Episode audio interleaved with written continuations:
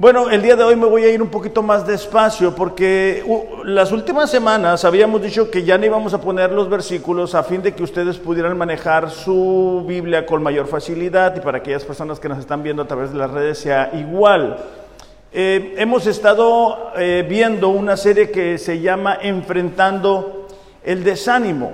Pero como iglesia tenemos un lema que se encuentra en Efesios capítulo 5, versículo 15 y 16. Dice Pablo a la iglesia de Éfeso. Por tanto, dice, tengan cuidado cómo andan, no como insensatos, sino como sabios, aprovechando bien el tiempo porque los días son malos. Pablo está advirtiendo a una iglesia cristiana como lo somos nosotros, de que el tiempo es malo, el tiempo es difícil, cada vez la gente se aleja y se aleja más de Dios, hay una frialdad, hay una oposición, ¿verdad?, hacia el cristianismo, hacia lo que nosotros creemos.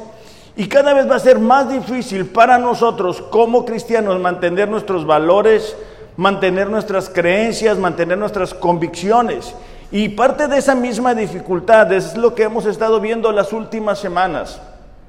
Cuando enfrentamos el desánimo, cuando enfrentamos dificultades, cuando enfrentamos eh, las pruebas que Dios permite que lleguen a nuestra vida, sea en la dimensión que sea, ¿no? Muchas veces son personas que no nos agradecen como nosotros esperamos, muchas veces son las circunstancias que no cambian, las cuestiones laborales, las cuestiones eh, de relaciones interpersonales, las que nos desaniman, el no ver cumplidas las promesas de Dios, el no ver que las cosas avanzan como nosotros quisiéramos que avanzaran. Pero en ese sentido hemos venido aprendiendo qué importante es encontrar en la palabra de Dios el refugio y la ayuda en esos momentos de dificultad. Esta mañana quiero que juntos eh, veamos un pasaje que se encuentra en Mateo capítulo 26, versículo 36 en adelante, eh, y nos va a relatar un momento muy importante, porque es cuando Jesús va a ser entregado. Y es precisamente de lo que quiero que hablemos.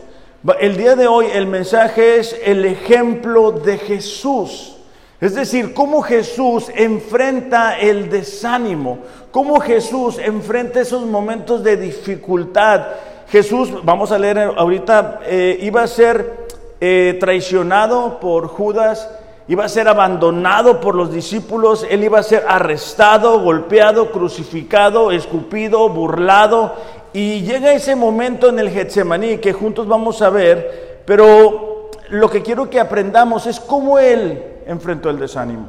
Porque nosotros como cristianos necesitamos seguir el ejemplo de Jesús en cada una de las áreas de nuestra vida. El poder vivir con sabiduría es poder ser cambiados por Dios a semejanza de Cristo. Los problemas que tenemos a nivel personal es porque no hemos permitido que Dios cambie ciertas áreas en nuestras vidas. Los problemas que tenemos en el matrimonio es porque no permitimos que Dios cambie ciertas áreas de nuestra vida. Entonces, ahora que veamos eh, este ejemplo, este texto de Jesús, vamos a ver cómo Él enfrenta estos momentos de gran dificultad, estos momentos de desánimo. Mateo 26, versículo 36 en adelante dice, entonces Jesús llegó con ellos a un lugar que se llamaba Getsemaní. Es interesante, pero esta palabra Getsemaní eh, er, era un monte, era un lugar al cual Jesús iba con frecuencia con sus discípulos, pero esta palabra en el, en el idioma original significaba una prensa de aceite, es decir, era el mecanismo que se utilizaba para triturar las aceitunas y extraer el aceite. Y esto nos ilustra, o nos va a ilustrar más adelante, cómo Jesús iba a atravesar esa, de alguna forma, eh, trituración que le iban a hacer, esa agonía que iba a experimentar, ese sufrir que iba a experimentar, porque ese nombre Getsemaní significaba eso, el mecanismo que se utilizaba para extraer el aceite. Muy interesante porque ese aceite que se extraía de, ese mecanismo era utilizado para ungir sacerdotes, reyes, profetas, era un símbolo del Espíritu Santo. El aceite también se utilizaba en aquel tiempo para ungir a los enfermos. Entonces nos cuenta la historia, ¿verdad?, de que Jesús llegó a este lugar en Getsemaní y dijo a sus discípulos, siéntense aquí mientras voy allá y oro.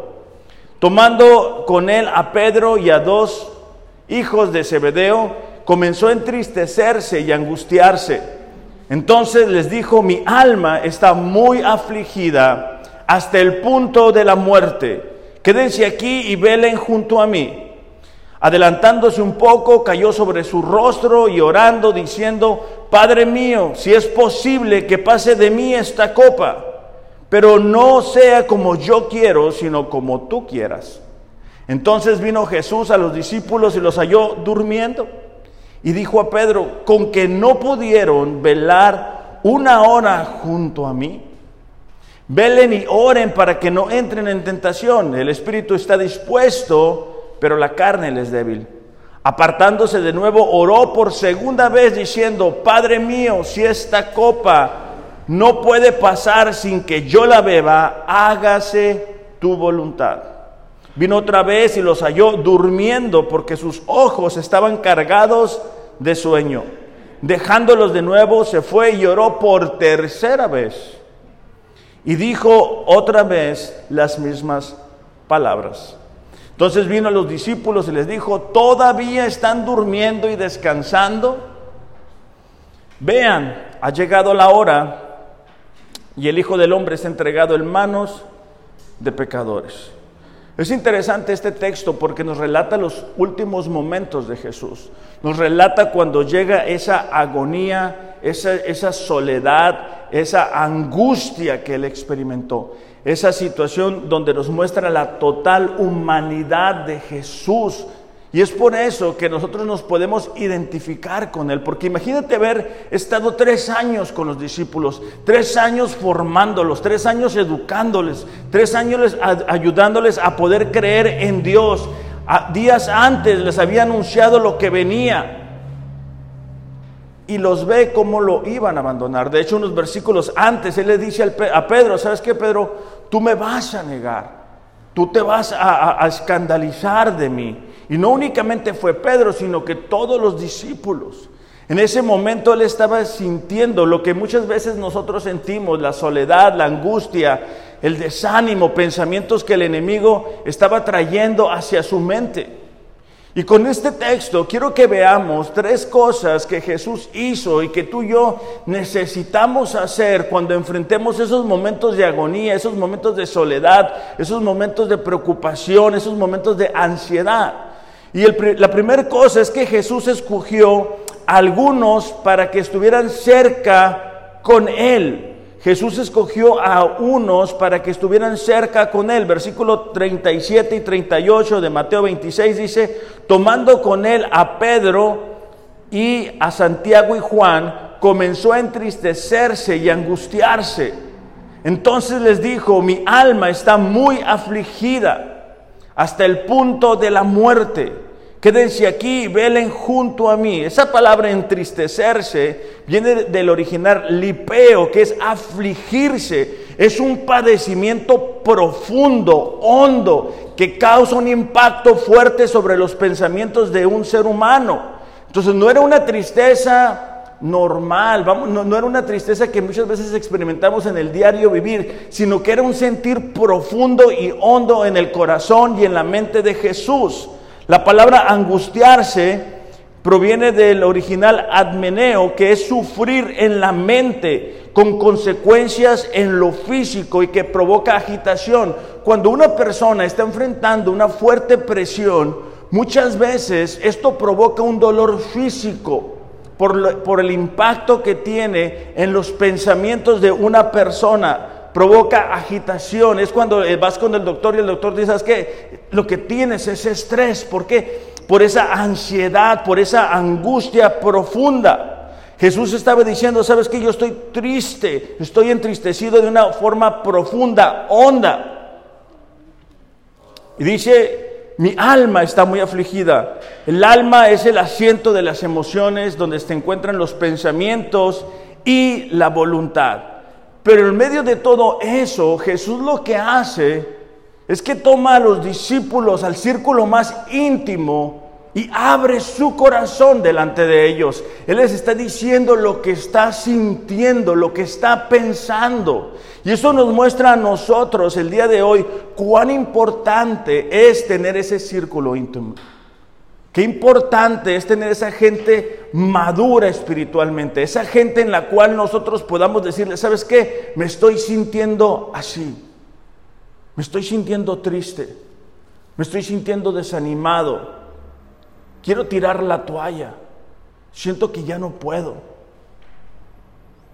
Si Jesús en su humanidad lo hizo así, es mucho más importante para nosotros el día de hoy que tengamos a esas personas nosotros también a esas personas a las cuales podamos recurrir, esas personas que sean cristianas, esas personas que sean de convicciones hondas y profundas, esas personas con madurez espiritual. No estoy hablando del compadre que no conoce a Dios y que nos va a dar un consejo conforme a su sabiduría o a su conocimiento. Estoy hablando de personas ante las cuales tú puedas ir y decir, me siento así, y esa persona te diga, ¿sabes qué? Vamos a orar, vamos a pedirle a Dios. Recordemos que el desánimo tiene la capacidad de ser muy contagioso. Entonces, si vamos a ir con alguien, necesitamos ir con alguien que esté fuerte espiritualmente, de tal forma que nos pueda ayudar, de tal forma que nos pueda levantar. Recordemos cuando Moisés, ¿verdad?, estaba eh, liderando al pueblo de Israel y están enfrentando una batalla y llega el pueblo y le levanta la mano. Muchas veces las personas a nuestro alrededor necesitan, necesitan perdón, que hagamos eso, que los escuchemos, que podamos estar ahí con ellos, que podamos apoyarles. La Biblia nos manda a amarnos unos a otros, ayudarnos unos a otros, exhortarnos unos a otros. Y en medio del desánimo que algunas personas experimentan es la oportunidad de aplicar estos mandamientos. Es, el, es, la oportunidad que tenemos de decir, ¿sabes qué? No estás solo. Con frecuencia decimos, necesitamos provocar la unidad, necesitamos ser intencionales, necesitamos darnos cuenta de que somos una familia, de que el mundo cada vez está más alejado de Dios. Entonces, nosotros por nuestra parte nos corresponde decir, ¿sabes qué? Me estoy sintiendo así, pueden orar conmigo, vamos a orar juntos, vamos a pedirle a Dios, vamos a ayudarnos, vamos a mostrarle al mundo que podemos salir con la ayuda de Dios. En el Antiguo Testamento nos encontramos con la historia, eh, pongan un separador o algo ahí, de David, en Mateo, eh, 1 Samuel capítulo 23, versículo 14 y 16. David todavía no era el rey en este momento, David estaba siendo perseguido por Saúl día y noche, noche y día. Y bueno, él estaba todo el tiempo en el desierto, ¿verdad? Ocultándose, eh, pensando, ¿será que Saúl me alcanza hoy y me mata? ¿Será que será mañana? ¿Qué pasa? Eh, este David había sido ungido por el profeta, le había dicho que iba a ser el rey de Israel, pero no estaba pasando lo que cronológicamente nosotros hubiéramos creído que iba a suceder. Por el contrario, se había levantado un enemigo sin razón para David. Y era un enemigo que humanamente hablando le superaba y por mucho era el rey. Era el rey de la nación. David, de versículo 14, perdón, de Mateo, o Samuel 23, 14 al 16. Dice, David se refugió en unas fortalezas que había en el desierto y en la zona montañosa de Sif. Saúl lo perseguía día tras día, pero Dios no permitió que Saúl lo encontrara. Qué importante ese principio, ¿verdad? Porque muchas veces pensamos que el enemigo hace lo que le da la gana, pero aquí nos damos cuenta de que Dios no permitía que el enemigo de David, Saúl, lo alcanzara. Un día, dice, cerca de Ores, David recibió la noticia de que Saúl estaba en camino a Sif para buscarlo y matarlo. Jonathan, hablando del hijo de Saúl, pero era una persona que se había vuelto ese círculo íntimo de David, estaba ahí con él. Jonathan dice, fue a buscar a David y lo animó. David está en el desierto. El desierto no es un lugar a donde tú vas de vacaciones. El desierto es un lugar horrible, es un lugar donde el, calor, el aire, la tierra, la situación es difícil. Pero Jonathan es quien va a buscar a David. Es quien va por él y va a animarle. ¿Cuántas personas tienes en tu vida que sean como Jonathan? ¿Cuántas personas tienes tú que son capaces de ir por ti al desierto? ¿Cuántas personas tienes tú que son capaces de ir por ti y tienen el poder de animarte con la palabra de Dios? No te estoy hablando de gente que sea positiva y que te diga que todo va a estar bien. Estoy hablando de animarte con la palabra de Dios. Jonathan dice, fue a buscar a David y lo animó a que permaneciera firme en su fe en Dios. Un hombre conforme al corazón de Dios aún necesita de ese círculo íntimo que le ayude a recuperar la confianza en Dios. Dice, no tengas miedo, le aseguró Jonathan, mi padre nunca te encontrará y tú vas a ser el rey de Israel. Y yo voy a estar a tu lado como mi padre bien lo sabe. Es interesante porque Jonathan va y anima a David a recuperar la confianza en Dios, pero también es capaz de recordarle las promesas de Dios hechas a David. Y por eso es importante que tengamos en ese círculo íntimo gente cristiana, gente que cree en Dios, que conoce la palabra de Dios, que sean capaces de decirte, ¿sabes qué? No importa cómo nos sintamos, no importa las emociones, lo que importa es lo que Dios ha dicho aquí y allá. Jesús nos da el ejemplo de qué importante es tener a gente cercana. Y lo vemos aquí eh, más claro en el ejemplo de David con Jonathan. ¿Qué hubiera pasado con David si no hubiera tenido a Jonathan? ¿Qué hubiera pasado si en ese momento él hubiera decidido tirar la toalla? ¿Qué le hubiera dicho? Sabes que ya me cansé, total, que ya me mate Saúl. Pero cuando tenemos a esas gentes a nuestro alrededor, cuando permitimos que esa gente nos pueda ver de alguna manera que también somos frágiles, que también nos desanimamos, que también nos cansamos. Cuando quitamos la, careta que muchas veces llegamos a tener, ¿verdad? Para que no me vean débil, para que piensen que mi vida es perfecta. Permitimos que gente a nuestro alrededor realmente nos pueda llegar, realmente pueda llegar a lo profundo de nuestro corazón realmente puedan escuchar lo que hay dentro de nosotros. Entonces Jesús tiene ese círculo íntimo que le permite en esos momentos de dificultad recibir ayuda. Vamos a ver lo segundo que yo veo que hizo Jesús. Dice, Él abrió su corazón al Padre en oración. Mateo 26, 39 42 y 44, lo vamos a estar leyendo, dice, adelantándose un poco, cayó sobre su rostro, orando y diciendo, Padre mío, si es posible, que pase de mí esta copa, pero no sea como yo quiero, sino como tú quieras. Versículo 42, apartándose de nuevo, oró por segunda vez, diciendo, Padre mío, si esta copa no puede pasar sin que yo la beba, hágase tu voluntad. Versículo 44. Dejándolos de nuevo, se fue y oró por tercera vez y dijo las mismas palabras. Jesús lo que está haciendo es derramando su corazón.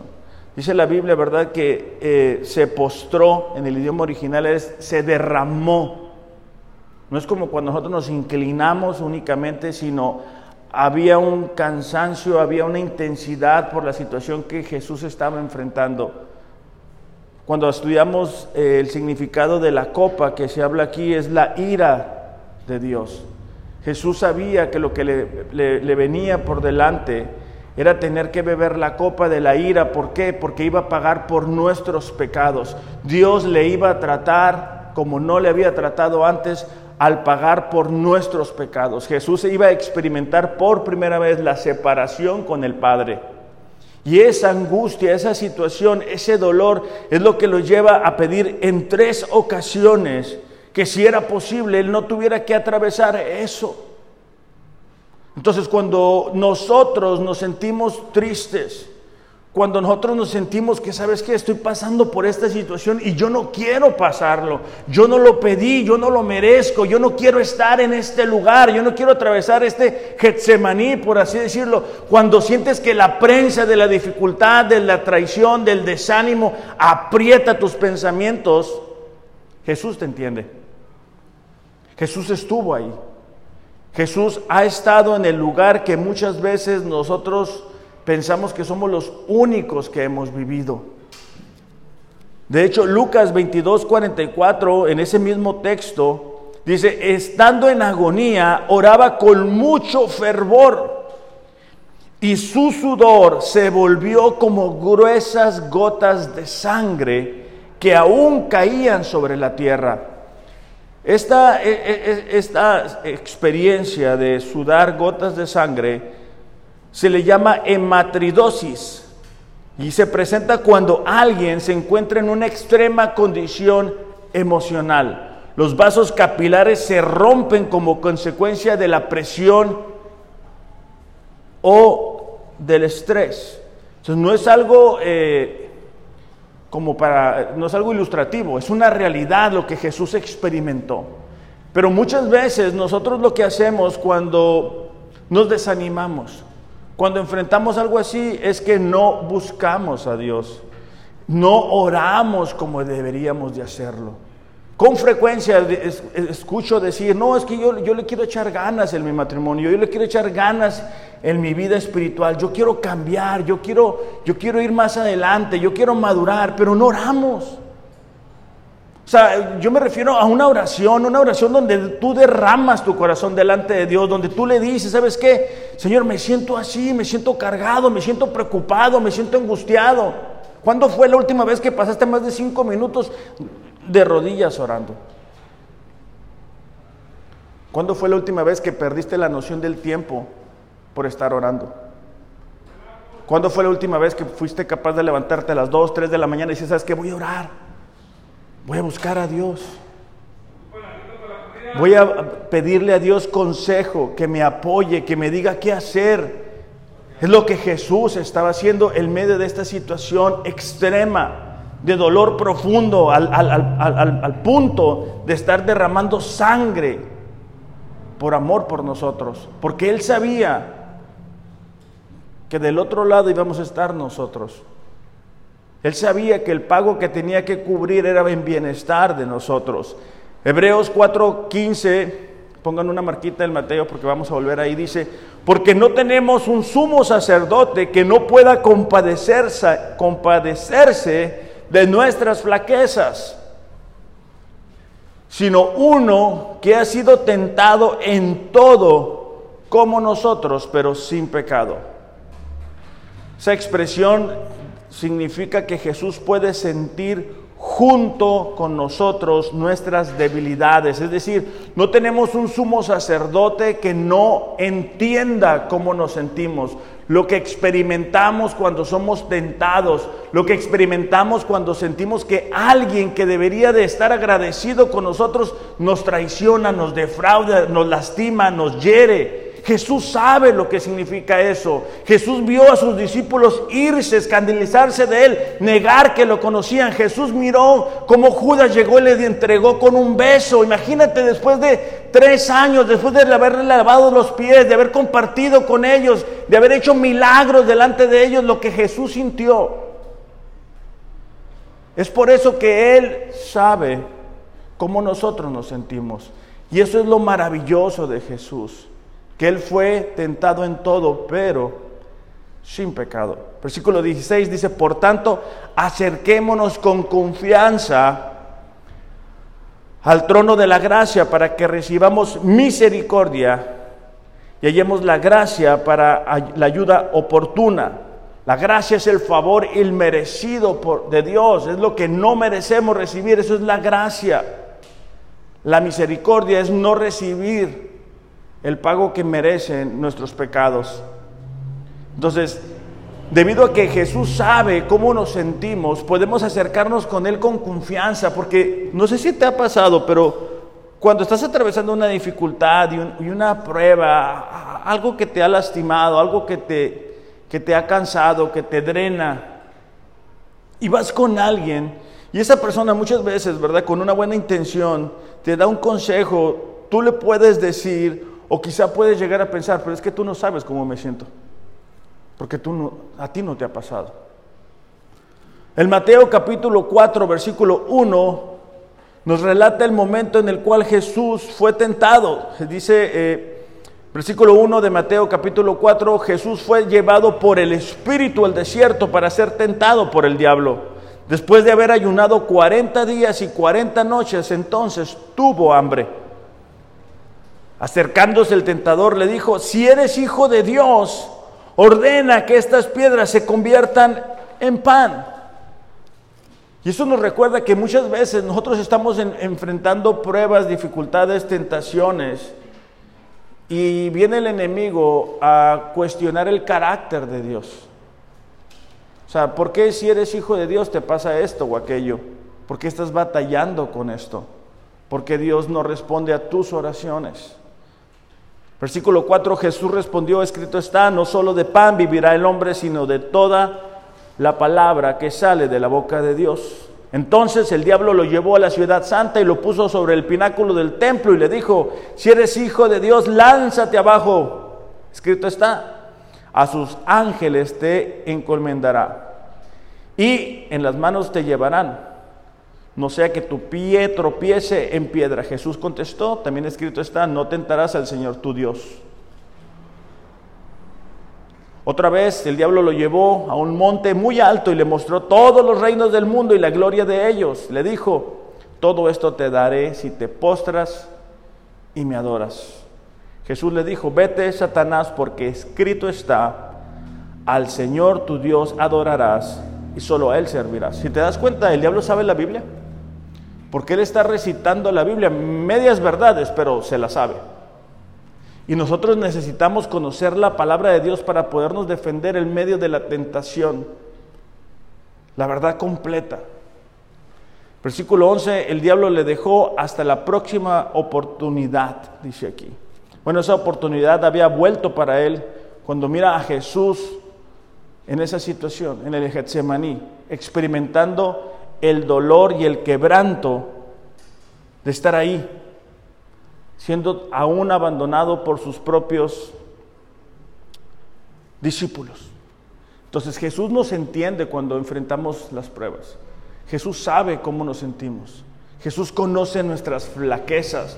Jesús sabe lo que es transitar por esta tierra. Jesús conoce cada uno de nuestros temores.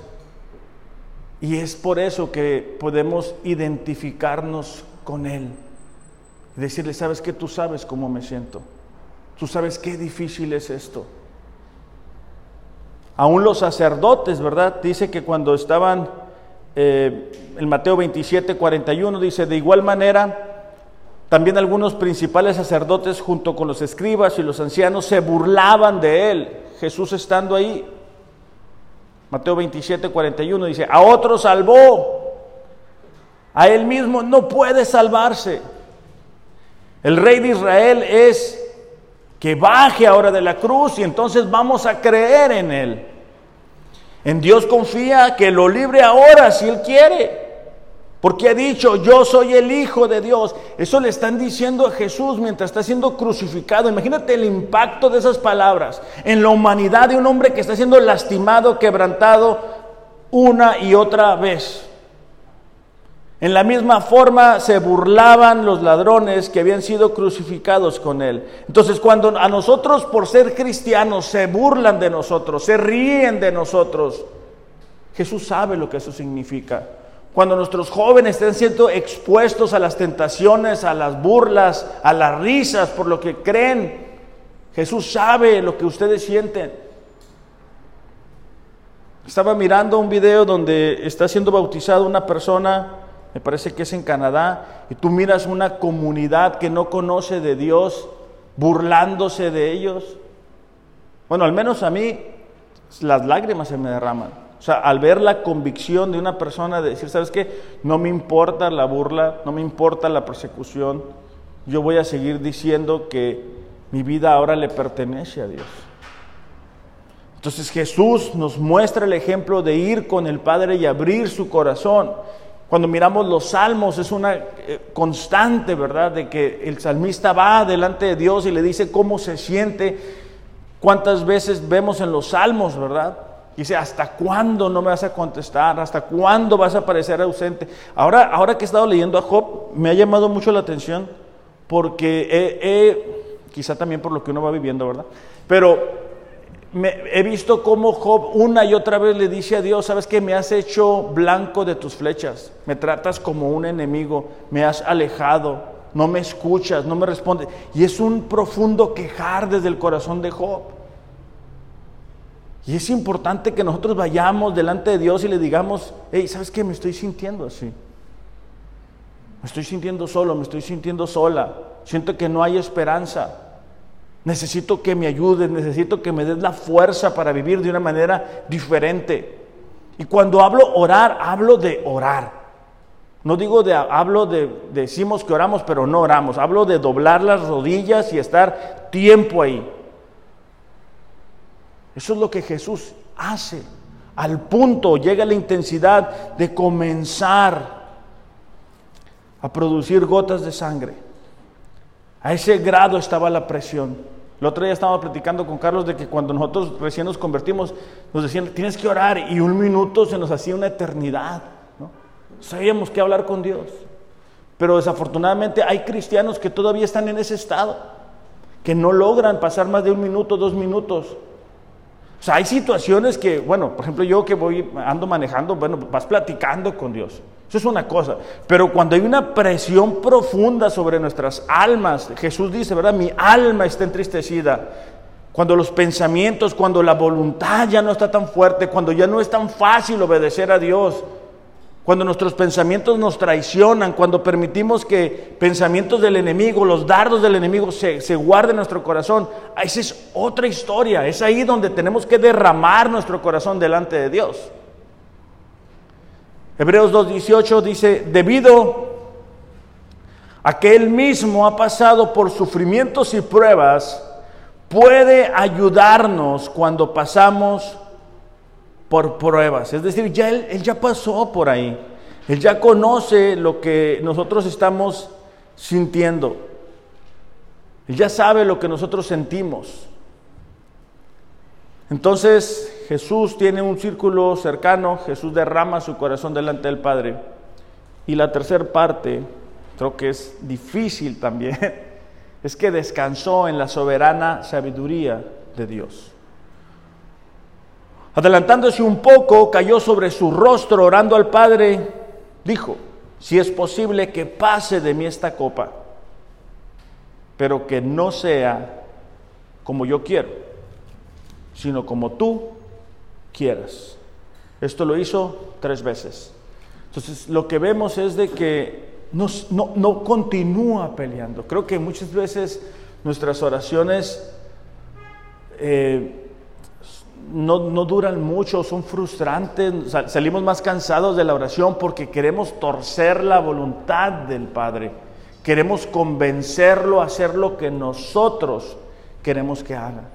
Y Jesús nos muestra que Él descansa en la, en la soberana voluntad, es decir, Dios sabe qué es lo mejor para nosotros, es algo que Muchas veces cantamos, hemos escuchado, pero que en la vida práctica se nos olvida. Él sabe qué es lo mejor para nosotros. Él conoce nuestro pasado, nuestro presente y nuestro futuro. Él conoce qué es lo mejor. Y si no contesta una oración en la manera en que nosotros queremos, es porque Él nos ama. Y cuando conocemos el carácter de Dios, cuando conocemos realmente cómo es Dios, podemos descansar en eso. No es un constante estira y afloja, sino es un decir, ¿sabes qué, Señor? Tú sabes lo que es mejor para mí. Yo quiero esto, yo anhelo esto, pero voy a confiar en ti, en tu tiempo, en que tú vas a contestarme conforme y de acuerdo al amor que tienes por mí. Entonces el orar no, es, no es cansado, es una conversación con el Padre que te ama. Va a haber un. pase el tiempo, y no sé si a ustedes les ha pasado, creo que sí, que estamos orando por algo, por algo. Y Dios, no, no, no. Y pasa el tiempo y nos damos cuenta y decimos, qué bueno que Dios nos dijo que no. Cuando se nos llenó el apartamento de, de Mo, además de que nos convertimos en expertos de Mo, nosotros no lo conocíamos, este, pues comenzamos a buscar un apartamento, ¿no? Y en pleno COVID era muy difícil.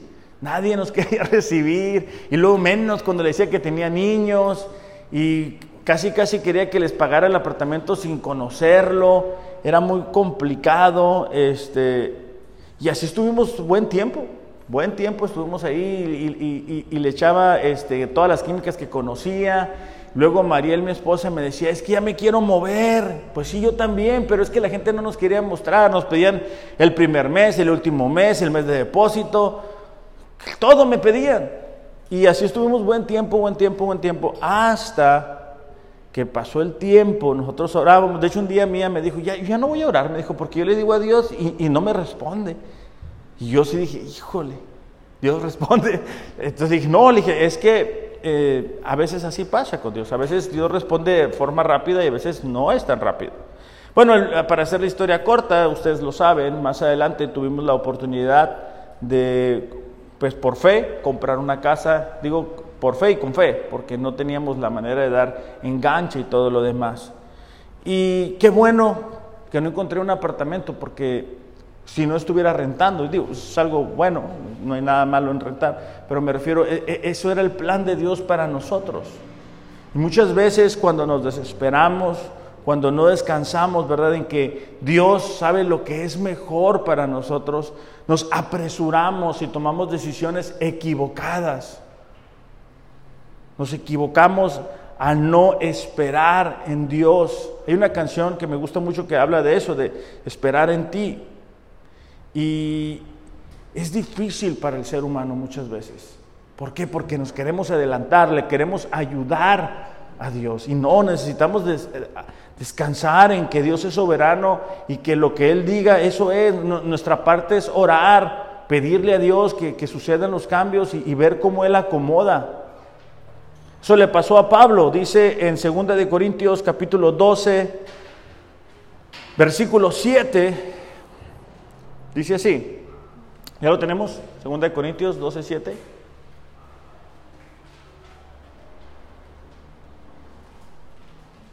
¿Ustedes me dicen?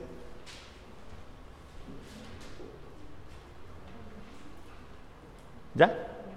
Ah, no los estaban buscando, ¿verdad? Yo estaba confiando en ustedes. Ok, dice, y dada la extraordinaria grandeza de las revelaciones, está Pablo hablando, por esta razón, para impedir que me enalteciera o me volviera orgulloso, dice otras versiones, me fue dada una espina en la carne, un mensajero de Satanás que me, me abofetee para que no me enaltezca. Pablo está diciendo, hay un trato de Dios hacia mi vida. Hay un mensajero que viene y me lastima, el aguijón en la carne, ¿no? Pero dice, hay un, hay un, hay un propósito en medio de todo esto. Dice, por esta razón, para impedir que me vuelva orgulloso, hay un propósito en las pruebas que enfrentamos hay algo detrás de eso que a lo mejor nosotros decimos, pero ¿por qué me tiene que pasar a mí? Versículo 8 dice, acerca de esto tres veces he rogado al Señor para que lo quite de mí. Él me ha dicho, te basta mi gracia, pues mi poder se perfecciona en la debilidad. Por tanto, dice, con muchísimo gusto me gloriaré más bien en mis debilidades, para que el poder de Cristo more en mí. Pablo lo que estaba diciendo es que hay un principio espiritual, que cuando tú y yo reconocemos que no tenemos la capacidad de hacer algo, la gracia de Dios viene sobre nuestras vidas y nos fortalece de tal manera que podamos superar esta o aquella prueba. Por eso es que si volteamos hacia el pasado, vamos a recordar muchos momentos, muchas pruebas en las cuales no sabemos ni cómo pasamos por ahí. O sea, cuando las contamos nos salen las lágrimas y decimos, ¿cómo le hicimos para pasar esto? O sea, ¿cómo le hice para no, para no desistir? Bueno, no, no hicimos mucho, fue la gracia de Dios. La gracia de Dios es la que nos sostiene en esos momentos de dificultad y de prueba. Entonces cuando volteamos al pasado podemos recordar, ¿sabes que fue Dios? O sea, yo no pude haber hecho esto. Yo no pude haber superado esta situación. Eh, dice versículo 10, por eso dice, me complazco en las debilidades, insultos, privaciones, persecuciones, angustias por amor a Cristo. Porque dice, cuando soy débil, entonces soy fuerte. No sé si puedan pasar, por favor.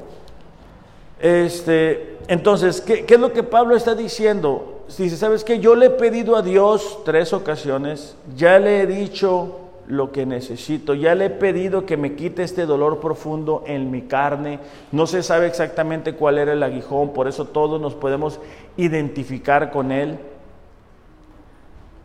Pero a pesar de que Dios le había dicho que no, Él descansa en la soberanía de Dios. Y por eso es que dice, ¿sabes qué? Cuando soy débil, entonces soy fuerte. Y me puedo gloriar, me puedo estar contento porque sé que hay un propósito, hay un plan para todo eso. El día de hoy vamos a terminar esta serie enfrentando el desánimo. Y, y, y quiero recordar este principio. Si Jesús enfrentó esos momentos de dificultad, nosotros también lo vamos a hacer. Cada vez más son los pastores que abandonan el ministerio por el desánimo.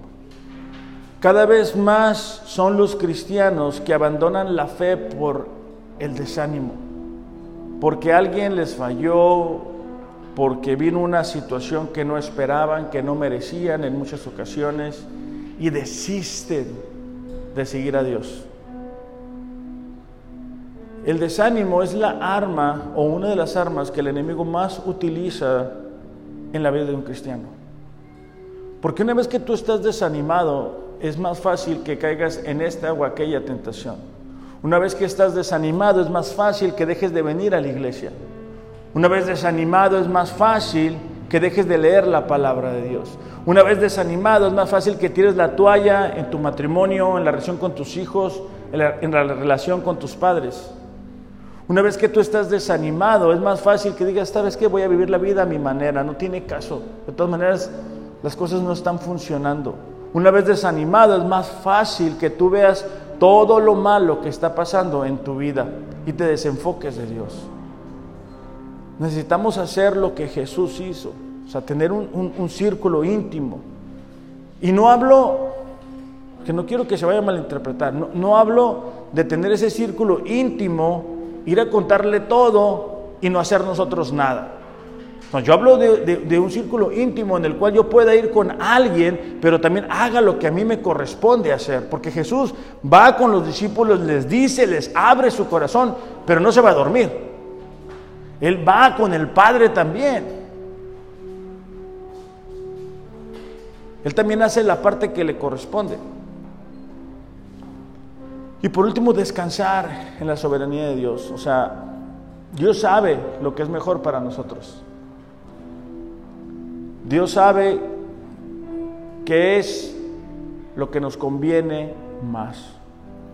La parte que a nosotros nos corresponde es decir, ¿sabes qué, Señor? Yo voy a seguir confiando en ti. Voy a seguir creyendo en ti. Voy a seguir leyendo la palabra, voy a seguir orando, voy a seguirme esforzando, voy a seguir haciendo mi parte. Voy a seguir permitiendo que Dios trate con mis áreas débiles. Jóvenes, ustedes tienen la oportunidad de aprender estos principios desde esta edad y enfrentar las pruebas del desánimo como quizá algunos de nosotros hubiéramos querido hacerlo. Tienen la oportunidad de decir, sabes que cuando me desanime puedo hacer lo que hizo Jesús. Cuando me desanime puedo creer que Dios está conmigo. Puedo creer que Dios me va a ayudar, me va a fortalecer. Yo te invito, empieza a leer la Biblia ya para que tú puedas ver cómo Dios trata con las personas. Fíjate, es interesante, pero yo le decía a mi esposa Mariel, cada vez que Dios toma una persona, lo quebra. O sea, lo rompe. Tú date cuenta cuando Dios toma a Moisés, árale, ahí te van 40 años en el desierto. Cuando toma a José, ahí te va tanto tiempo en prisión. Cuando toma a Pablo, ahí te va el aguijón, ahí te van las traiciones, ahí te van las prisiones. Eso es lo que Dios hace por nuestro bien. Por eso es que a veces que miramos pastores, ¿verdad? Que, parece que no tienen problemas, son irreales eso. Nosotros necesitamos entender que parte del, del, cristianismo es enfrentar esos capítulos de desánimo, pero cómo va a algo mejor para nosotros y cada vez vamos a madurar y cada vez vamos a estar más fuertes, cada vez vamos a confiar más en Dios. El propósito de Dios no es que seamos bebés espirituales, ¿verdad? Años en el cristianismo, pero todavía no, no tenemos un carácter que mostrar. Entonces, vamos a terminar este tiempo, vamos a orar, vamos a pedirle a Dios que nos ayude para enfrentar el desánimo. Padre, te damos gracias por esta serie. Señor, gracias porque sin importar qué o quién sea lo que nos causa el desánimo, Tú eres la fortaleza que nosotros necesitamos. Tú eres la fuente de agua viva que viene y refresca nuestros corazones, Señor. Padre, en esta mañana queremos pedirte que tu Espíritu Santo nos pueda ayudar a recuperar el ánimo. Si hemos perdido la pasión por ti, Señor, en esta mañana, en el nombre de Jesús te lo pedimos, ayúdanos. Ayúdanos a quitar cualquier obstáculo, Padre, que nos impide vivir apasionados por ti. Padre, te pedimos que podamos ver más allá de la nube que quizá podamos ver en nuestra realidad, esa nube que no nos permite ver más allá. Ayúdanos a creer, Señor, que tú sigues haciendo grandes cosas con aquellas personas que te son fieles. Ayúdanos a creer, Señor, que tú sigues estando en control de este mundo, que vemos que cada día se aleja más de ti. A creer, Señor, que tú sigues estando en control de todo lo que nos pasa. Y a confiar en que tú tienes un plan y un propósito para nuestras vidas. En el nombre de Jesús, Padre, te lo pedimos. Amén. Iglesia, que tengan un excelente, excelente domingo. Recuerden, o sea, si, si Jesús enfrentó el desánimo, nosotros tenemos que seguir el ejemplo de cómo lo derrotó. Que tengan un excelente, excelente domingo. Los amo y Dios les ama más. Gracias.